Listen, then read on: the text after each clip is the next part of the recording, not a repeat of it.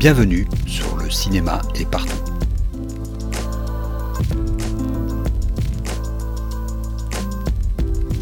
Un podcast sur l'industrie du cinéma et ses évolutions.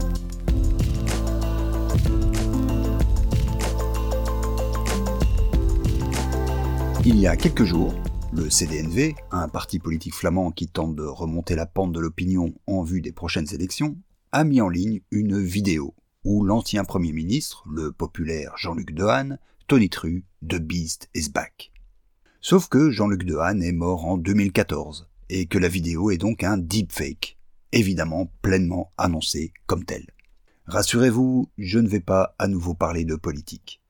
Mais il se trouve que ce stunt électoraliste coïncide avec une carte blanche publiée par une toute nouvelle association américaine, l'Archival Producers Alliance sur les dangers de l'IA générative pour leur travail et la société en général. Les archival producers sont une forme assez particulière de travailleurs et travailleuses de l'audiovisuel. Leur rôle est de rechercher et fournir les archives pour des films documentaires. Leur argument est le suivant. Nous en sommes arrivés à un point où il est devenu plus simple et moins onéreux de reproduire des documents ou d'en créer de toutes pièces plutôt que d'aller chercher les originaux. Et c'est vrai que les exemples de fake en plus de celui cité plus haut, commencent à s'accumuler. Des fausses chansons de pop stars connues aux citations mises artificiellement dans la bouche de personnes, comme cela a été le cas dans le documentaire sur le chef Anthony Bourdin.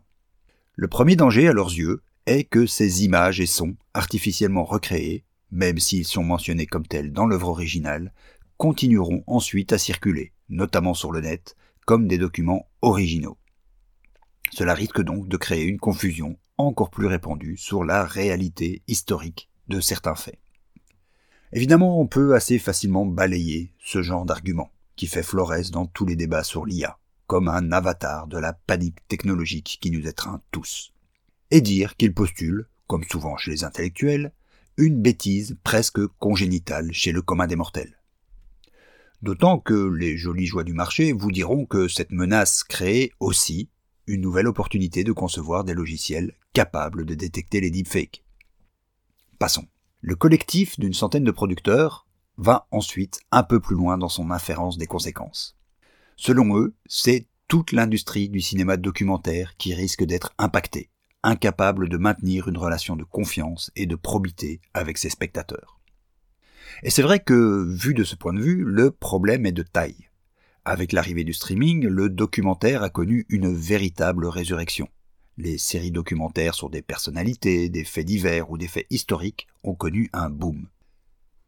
Et c'est bien sûr à cette forme de film documentaire que l'Association des producteurs archivistes fait référence. Est-ce pour autant l'ensemble du cinéma documentaire?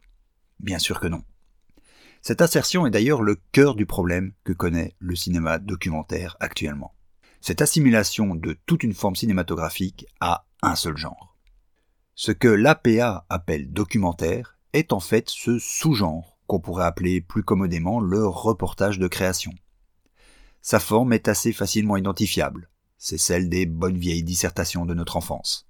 Un enfilement d'arguments, fictionnalisés, sur le modèle classique de la thèse, antithèse, synthèse. Si je dis que cette forme est un problème, c'est qu'elle phagocyte toujours un peu plus la forme documentaire dans son ensemble celle qui ne voit pas le documentaire comme un enfilement d'arguments, mais un affrontement au réel. Au bout du compte, ce que craignent les membres de l'APA n'a pas grand-chose à voir avec le cinéma documentaire. Leur crainte se focalise sur une catégorie rhétorique, la vérité. Catégorie qui n'a d'ailleurs pas attendu l'arrivée de l'intelligence artificielle ou de toute autre technologie avant elle pour être malmenée. Le cinéma documentaire dit de création, tel qu'on l'entend chez nous, n'a pas ce genre de souci à se faire parce que son objet est ailleurs. Son objet, c'est la réalité, pas la vérité. Il s'affronte à un objet qui, par définition, ne concerne pas l'intelligence artificielle, le réel. Tous les cinéastes documentaires vous le diront. Les espaces de diffusion pour le cinéma du réel disparaissent les uns après les autres, y compris sur les antennes des diffuseurs classiques. Et avec les espaces de diffusion disparaissent aussi les sources de financement. Cette crise n'est pas neuve. En 2015 déjà, les producteurs français interpellaient les pouvoirs publics sur la baisse à la fois des investissements et de la diffusion du documentaire de création. et le formatage qu'opèrent de plus en plus les chaînes, y compris des opérateurs historiques comme Arte et France Télévisions, étaient déjà pointés. Plus récemment, un rapport du CNC, toujours lui, faute d'autres chiffres, confirmait cette tendance historique à la baisse. En 10 ans, le montant des aides accordées par le CNC a baissé de 30%, tandis que l'apport horaire, soit la quantité de financement par heure produite, faisait le mouvement inverse, en augmentant de 30%. Qu'est-ce que cela veut dire? Que 1. Moins de films documentaires sont produits, et 2. Il y a une augmentation drastique du coût horaire des films produits, sous le double coût de l'augmentation, naturelle ou non, des coûts salariaux et autres, et d'une injonction au spectaculaire. Plus loin, le rapport montre l'évolution du volume de diffusion par les chaînes de télé, en nombre d'heures. Celui-ci est passé en 10 ans de 2500 à 1500 heures diffusées. Dans le même temps, le développement de séries documentaires et le poids des streamers est sur une pente ascendante. Avec elle, cette même uniformisation des formats et des sujets. Alors, certes, la crainte des producteurs américains pour leur gagne-pain est bien évidemment légitime. Mais cet appel paniqué cache une réalité bien plus complexe, où une certaine forme de cinéma documentaire, celle qu'ils défendent, a totalement écrasé les autres, y compris ailleurs que sur les grandes plateformes. Peut-être que cette possible perte de confiance envers la forme rhétorique de cinéma documentaire permettra un rééquilibrage de la balance avec le cinéma du réel mais on se doit malheureusement d'en douter. Deepfake ou non, IA ou non, le rapport du cinéma documentaire avec le réel est en train de se perdre. À la semaine prochaine.